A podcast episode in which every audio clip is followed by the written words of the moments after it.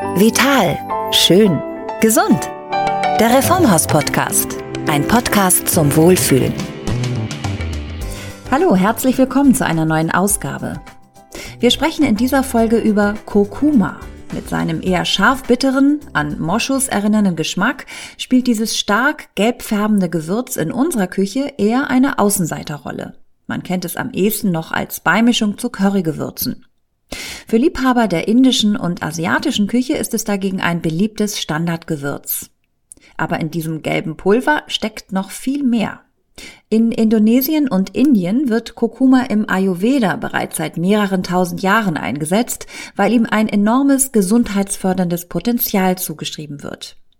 Der Reformhaushersteller Dr. Wolz hat in vielen unabhängigen wissenschaftlichen Studien Kurkuma erforschen lassen und ein Verfahren entwickelt, mit dem die gesunden Inhaltsstoffe optimal verfügbar gemacht werden können. Darüber sprechen wir mit Dr. Matthias Oldhaver, Medizinjournalist und Gesundheitsexperte bei Dr. Wolz. Ja, und dann sage ich Hallo, Herr Dr. Oldhaver. Ja, hallo, schönen guten Tag. Wir sprechen über eine Pflanze, muss ich gleich mal meine erste Frage so formulieren. Pflanze, Wurzel, Gewürz, einen Stoff, der auch schon sehr, sehr lange bekannt ist in der traditionellen Heilkunde. Und zwar geht es um Kurkuma, beziehungsweise Kurkumin. Und da, ja, anschließend dann meine Frage, was ist es denn genau für eine Pflanze oder eine Wurzel? Ja, Kurkuma ist eine Pflanze aus der Familie der Ingwergewächse und äh, stammt aus Südostasien oder Südasien, wird dort auch in den Tropen äh, kultiviert, wird teilweise auch gelber Ingwer genannt oder auch Gelbwurz, ähm, weil er ein Rhizom hat, also eine Art Knolle. Und diese Knolle ist eben das Entscheidende. Dort befinden sich diese wertvollen Stoffe drin. Und wenn wir über äh, Kurkuma sprechen, beziehungsweise über Kurkumin, ist das ein und dasselbe oder was ist der Unterschied? Ja, Kurkuma ist dann eben die Pflanze und äh, Kurkumin ist ein äh, Inhaltsstoff, ein sekundärer Pflanzenstoff. Das ist dieser gelbe Farbstoff im Grunde. Der wird auch zum Färben tatsächlich genutzt in Indien und ähm, wenn Sie eine Kurkuminkapsel zum Beispiel haben und die öffnen, werden Sie sehr schnell feststellen, dass dieser Farbstoff sehr intensiv ist und dem man schlecht wieder rausgeht. Also soll man ein bisschen vorsichtig sein. Und gleichzeitig wird Kurkumin auch genutzt als Gewürz. Das kennen Sie vielleicht auch aus indischen Gerichten, aus Currys. Ne, da steckt der Name ja auch drin. Entscheidend ist, wie gesagt, die Knolle und dort steckt äh, das Kurkumin drin. Neben vielen anderen Stoffen übrigens. Wir haben natürlich auch viele ätherische Öle drin, wir haben auch Ballaststoffe drin und so weiter, aber uns interessiert in diesem Zusammenhang ja das Kurkumin, also dieser sekundäre Pflanzenstoff. Unterschied verstanden. Wir sprechen also jetzt über Kurkumin und ähm, ich habe es eben schon angedeutet, Kurkumin hat ja eine große Tradition als Heilpflanze. Sie wird schon seit 4000 Jahren äh, zum Beispiel bei der Wundbehandlung eingesetzt und in den ähm, ja, alten Sanskrit-Schriften der Ayurveda-Lehre erwähnt. Ich habe gelesen, sie gilt dort als heißes, aber trotzdem leichtes und trockenes Gewürz. Ich muss gestehen, ich kenne mich nicht so aus mit Ayurveda, aber vermutlich können Sie mir das besser erklären. Im Ayurveda gibt es ja die sogenannten Doshas und es gibt daneben auch die sogenannten äh, Gunas. Das sind also Eigenschaften, Eigenschaften von äh, Nährstoffen oder von Nahrungsmitteln und dazu gehört eben auch das Raja und das ist eine von diesen Gunas und dazu zählt eben auch Kurkumin oder Kurkuma und dieses Raja sorgt eben für Energie, um den Alltag zu behaupten zum Beispiel. Und, und das wird eben als heiß und trocken bezeichnet. Und dazu gehören neben Gewürzen eben zum Beispiel auch fermentierte Lebensmittel und anderes. Und in dem Fall eben ein bisschen leichter, weil es ja kein scharfes Gewürz ist. Man äh, beschreibt damit Gegensätzlichkeiten auch, die dann bei der Heilung unterstützen sollen. Also beim Ingwer ist es zum Beispiel ganz typisch, da sieht man das bei schleimigen Erkältungen der Ingwer eben als trocken, also der Gegensatz zum schleimigen Hals sozusagen, und die Hitze als Gegensatz äh, zur Erkältung steht. Das ist also das Typische aus dem Ayurveda. Ja, also ein äh, heißes, aber leichtes und trockenes Gewürz. Ähm, wenn wir jetzt über die Einsatzbereiche sprechen. Wo wurde denn Kurkumin traditionell eingesetzt? Ich habe äh, eben schon mal ähm, erwähnt, äh, bei der Wundbehandlung, äh, das ist ja nicht der einzige Bereich. Richtig, das ist ein Bereich. Ein anderer ist, sind zum Beispiel Darm- und Magenbeschwerden. Auch äh, für das Immunsystem, aber auch für Gelenkprobleme und Schmerzen wurde Kurkuma schon äh, seit vielen Jahrhunderten, wenn nicht sogar Jahrtausenden im Ayurveda eingesetzt, aber auch in der anderen südöstlichen Naturheilkunde. Und das Spannende ist ja, dass äh, diese ganzen Wirkungen, die äh, in der traditionellen Naturheilkunde schon seit langem bekannt sind, jetzt in den letzten Jahren auch durch aktuelle wissenschaftliche Studien belegt werden konnten. Und das ist auch der Grund, warum Kokumin in der letzten Zeit so beliebt geworden ist, weil immer mehr Studien die fantastischen Wirkungen von Kokumin zeigen. Ja, das stimmt. Kokumin ähm, ist wirklich sehr beliebt. Wenn man mal Kokumin googelt, findet man sehr, sehr viele Artikel dazu. Wenn wir über die Studienlage sprechen, ähm, was ist denn wissenschaftlich belegt? Was sind die heilenden Wirkungen von Kokumin? Ja, es ist im Grunde unglaublich umfangreich, wenn man äh, zum Beispiel im medizinischen äh, Fachportal PubMed den Begriff Kokumin eingibt, den Suchbegriff, dann findet man über 18.900 Einträge. Also das sind gleichzusetzen mit Studien, Anwendungsbeobachtungen, Untersuchungen und so weiter. Das heißt, es gibt eine unglaubliche Vielzahl, die äh, die unterschiedlichsten Wirkungen von Kokumin gezeigt haben. Also Kokumin hat biologische Eigenschaften, wie zum Beispiel, dass es sehr antientzündlich wirkt. Das ist eines der Hauptkriterien für Kurkumin. Aber auch äh, immunmodulatorisch. Es wirkt antioxidativ, also gegen freie Radikale, aber auch gegen Pilze, also antimykotisch, antiviral, antibakteriell. Also wir haben unglaublich viele Wirkungen von Kurkumin. Und das hängt damit zusammen, dass Kurkumin ein sogenanntes pleiotropes Molekül ist. Das heißt, es hat unheimlich viele Andockstellen im Körper und kann deshalb auf den unterschiedlichsten Bereichen wirken. Und wenn man dann eben diese Basiseigenschaften von Kurkumin sich anguckt, dann resultieren daraus natürlich auch die Anwendungsbereiche. Also das sind vor allen Dingen die vielen entzündlichen Erkrankungen. Und da gibt es eben eine unglaubliche Vielzahl von Erkrankungen, wo Kurkumin bereits äh, untersucht wurde, ob es da bestimmte Effekte hat. Und es ist tatsächlich der Fall. Also wo es heutzutage auch gerne angewendet wird, ist zum Beispiel bei Arthritis, bei Gelenkproblemen aber auch bei Hauterkrankungen, bei neurodegenerativen Erkrankungen, also äh, Alzheimer und so weiter, oder auch äh, entzündliche Darmerkrankungen, wo äh, Kurkumin eine sehr gute unterstützende Wirkung haben kann. Und was man eben auch häufig liest, eben gerade so Magen-Darm-Beschwerden, Thema Reizdarm etc. Ganz richtig, also äh, insbesondere die entzündlichen Erkrankungen ähm, wegen dieser anti-entzündlichen Wirkung, da ist Kurkumin sicherlich sehr äh, spannend. Ähm, aber vielleicht noch mal ganz kurz zurück äh, auf das Thema Rheuma und äh, Arthritis. Auch hier gibt es aktuelle Studien, zum Beispiel von der Universität Heidelberg, aber auch der Universität Saarbrücken, die eben festgestellt haben, dass Kokumin einen ähnlichen Wirkmechanismus hat wie Cortison. Und habe ich das richtig verstanden? Das kam eben so en passant. Kokumin soll auch Krebszellen hemmen? Ja, also man hat natürlich auch viele Untersuchungen gemacht in Bezug auf Kokumin und Krebszellen. Man konnte feststellen, dass eben tatsächlich Kokumin eine hemmende Wirkung auf die Zellvermehrung von Krebszellen hat, also auch auf die Bildung von sogenannten äh, Blutgefäßen, die den Krebs äh, versorgen. Das nennt man Antiangiogenese. Also auch hier ist es auf jeden Fall ein hervorragendes Mittel, um zusätzlich zu der bestehenden Krebstherapie noch etwas äh, auf naturheilkundlicher Basis zu tun wirklich spannender Stoff. Da fragt man sich natürlich so, wie kriege ich den in den Mengen in meinen Körper sozusagen, dass er auch eine Wirkung hat. Und da rhetorische Frage reicht es vermutlich nicht aus, mein Essen häufiger mal mit Kurkuma zu würzen.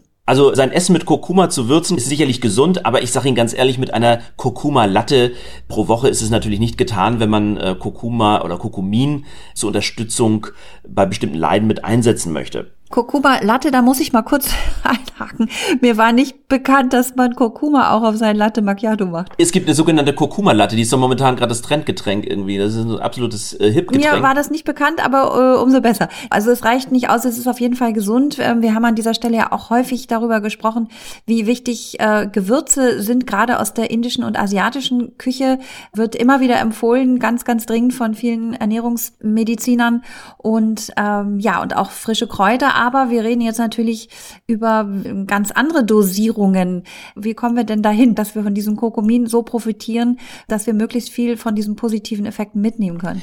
Ja, das Problem ist, dass Kurkumin eine sehr schlechte Bioverfügbarkeit hat. Also zunächst muss man sich angucken, Kurkuma, ein Kurkuma-Extrakt besteht zu 95 bis 97 Prozent ungefähr aus Fetten, Ballaststoffen, Kohlenhydraten, Eiweißen, aber auch ätherischen Ölen und nur drei bis fünf Prozent machen diese Kurkuminoide aus, also diese Gruppe der sekundären Pflanzenstoffe, zu denen unter anderem eben auch das Kurkumin gehört. Das heißt, wir nehmen mit dem Kurkuma schon ganz wenig nur von diesem Kurkumin auf und dann kommt hinzu, dass das Kurkumin eben auch fettlöslich ist. Und wir haben im Darm ja eine wässrige Atmosphäre und dort kann das Kurkumin eben nur sehr schlecht aufgenommen werden. Und jetzt ist die Frage, wie schaffen wir das, ähm, sozusagen möglichst viel von dem Kokumin auch tatsächlich aufzunehmen. Denn der Grund, warum Kokumin erst in den letzten Jahren so beliebt geworden ist, ist, dass man Möglichkeiten gefunden hat, um das Kokumin bioverfügbarer zu machen. Also das heißt, dass es besser vom Körper aufgenommen und dann auch verwertet werden kann. Ja, und da ist natürlich Dr. Wolz führend. Ähm, vielleicht können Sie mal erklären, wie Sie genau das sozusagen hinbekommen haben, dass eben diese hohe Bioverfügbarkeit des Kokumins entsteht. Ja, die äh, Möglichkeiten, die es bisher gibt, äh, hatten alle bestimmte Nachteile. Zum Beispiel viele kennen äh, Pfeffer, das ist äh, oder Piperin äh, als traditionelles Mittel, um Kokumin äh, bioverfügbarer zu machen, hat den Nachteil, dass es eben die Magen-Darm-Schleimhaut angreifen kann und auch Wechselwirkungen ähnlich wie bei Grapefruit mit Medikamenten haben kann. Und es gibt sogenannte Mizellentechnologie. Da gibt es auch Probleme, äh, dass die sozusagen sich negativ auf den Stoffwechsel auswirken. Deshalb hat Dr. Wolz eine Möglichkeit gefunden mit Cyclodextrin und das ist eine Art Stärke Molekül oder Stärkemoleküle, die das Kokuminmolekül einbinden in ihre Mitte und dadurch eben nach außen hin wasserlöslich machen. Und das ist eigentlich eine völlig äh, nebenwirkungsfreie und ganz natürliche Methode, Kokumin bioverfügbarer zu machen. Und zwar äh, kann das dann bis zu 45-fach höher bioverfügbar gemacht werden und das reine Kokumin sogar um 85-fach. Nochmal, Bioverfügbarkeit heißt übersetzt schlicht und ergreifend, dass mein Körper das verwerten kann. Ja, was heißt Bioverfügbarkeit? Also Kokumin ist wie gesagt fettlöslich und äh, kann in der wässrigen Atmosphäre des Darms nur schlecht aufgenommen werden. Dann zerfällt es auch sehr schnell wieder, wird auch schnell wieder über die Niere ausgeschieden und hat auch nur eine kurze Halbwertzeit im Blutplasma. Und da geht es eben darum, möglichst das zu verbessern. Das kann eben mit diesem Cyclodextrin erreicht werden. Da haben wir entsprechende Studien auch zu. Und dadurch kann eben viel mehr Kokumin eben auch zu den Orten kommen, wo es wirken soll, nämlich in den einzelnen Organen. Bioverfügbarkeit äh, verstanden. Sie haben eben gesagt, da gibt es auch eine Studienlage dazu. Ja, wir haben natürlich äh, das Ganze auf Basis von Studien gemacht und wir haben jetzt auch nochmal eine ganz aktuelle neue Studie zu unserem Kokuminextrakt 45, wo eben äh, gezeigt werden konnte, dass das Kokumin und auch das Tetrahydrokokumin, das ist ein Abbauprodukt von Kokumin, das auch eine sehr wichtige und gute Wirkung hat, äh, deutlich länger im Blutplasma verbleibt als bei normalem Kurkuma-Pulver oder bei anderen vergleichbaren Präparaten. Insofern können wir hier auch eine ganz aktuelle Studienlage vorzeigen. Wenn wir jetzt mal über die Einnahme, die Dosierung sprechen, Sie haben das Produkt eben schon genannt, Kokumin Extrakt 45.